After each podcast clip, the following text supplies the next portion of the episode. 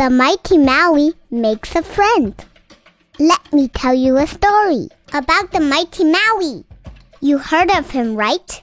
Half man, half myth. All hero. Well, today must be your lucky day because that hero is me. I'm the greatest hero in the Pacific with my magic fish hook. I've done incredible things.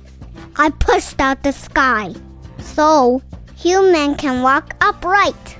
I slow down the sun so people can get more work done. I captured wind and fire. I pull up islands and even help create coconuts. Yeah, you are welcome. Oh, I can also change my shape.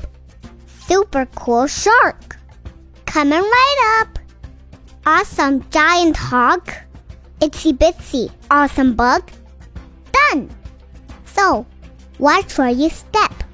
I lived on my own private island, all by myself. I didn't have to ship my dinner. But one day, I realized that there's one thing I cannot do be a friend. Then Moana showed up. It was Maui friendship time.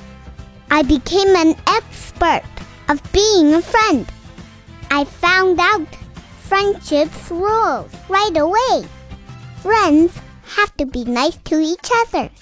Friends need to have each other's backs. When the going gets tough, friends never ever leave each other. In no time, I was becoming the greatest friend of all time. You see? Friends teach each other new things. Like me teaching Moana how to be the world's second best wayfinder.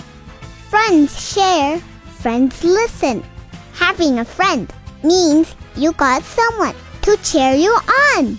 It also means you have someone who accepts you for you. I learned that from Moana. Thanks for listening to my story. Now, you can call yourself my friend too.